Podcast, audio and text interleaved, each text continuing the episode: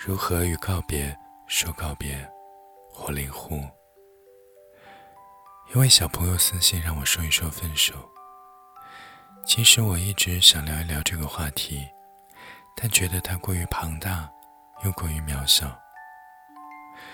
有一年冬天，我和同学在布拉格，窗外大雪纷飞。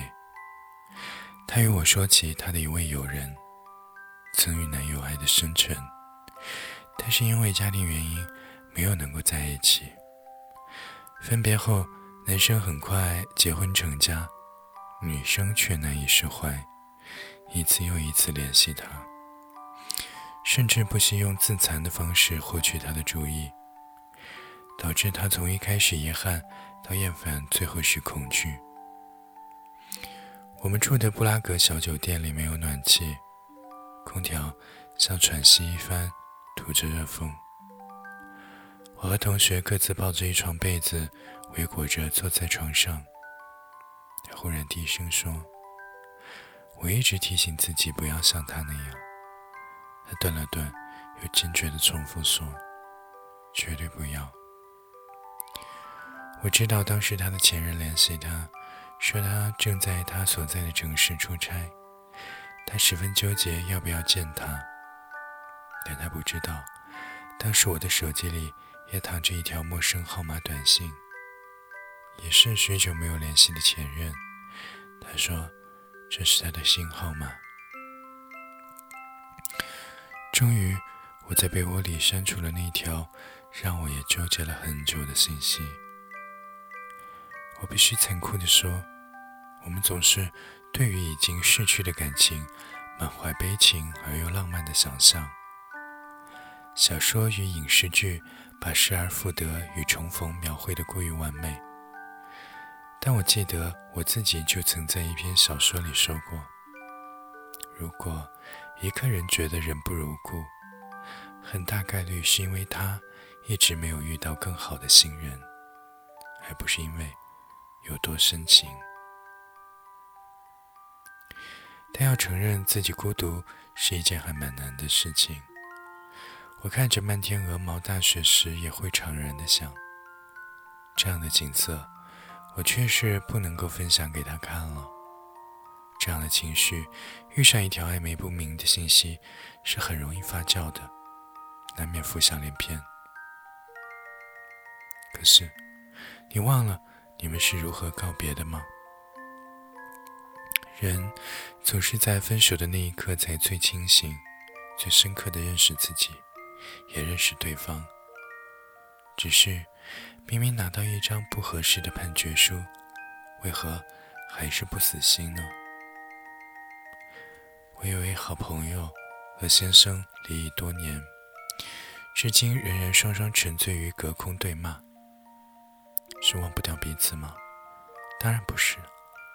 是仇恨吗？也不尽然。在我看来。倒更像是在跟自己生气。为什么在一起走下去这件事情上，我失败了，我输了？可是我输给了谁？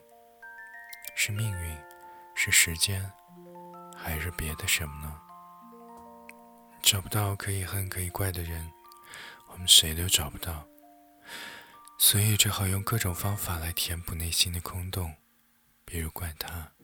或者想象他回首重逢，或者想象他追悔莫及。所以同学坚定地说：“不要，不要想他。她不是那个特定的女生，而是每一个在哀悼往昔的迷宫里走失的我们自己。无论年龄、知识，谁都会掉入这样的迷宫。但能不能走出去？”这就是我为何说这是一个庞大而又渺小的命题。走不出去，一生都沉浸在这种不说伤心，说了矫情的遗憾里。它可能跟随你从年少到成人，到成家，再到白发苍苍，甚至人生出现跑马灯的时候，脑海里还一闪而过一个模糊的身影。你说不上这是爱情还是恨意。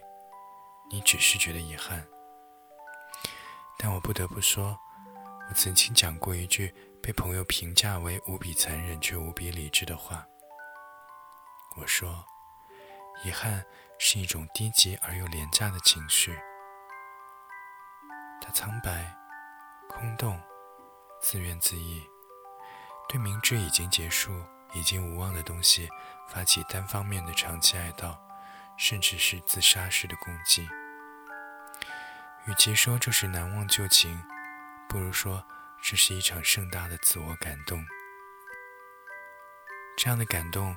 是必要的，连无比残忍、无比理智的我，都留着一条陌生短信数日，内心无比惆怅。但你要清醒地意识到，这场感动的意义是自我救赎。受伤后总需要一点抚慰，然后才能挺身站起。但我们不能为了那一点抚慰，就拒绝站起来往前走。我知道前方可能荆棘满布，还不如挨到迷宫来的舒适。我也知道前方可能有更大的迷宫，更大的哀告，如同怪物一般蹲守着我们。可你不能不往前走。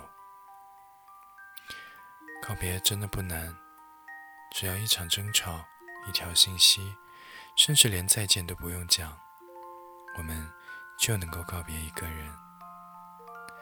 但怎么与这场刺痛你、让你满心遗憾的告别说告别呢？这其实与他无关，与任何人都无关。这是你的功课，也是我的功课，是我们每一个人都只能于深夜寂静时独自面对、独自抗衡的功课。与告别说告别，也是跟昨天的自己。残忍的说告别，与你共勉。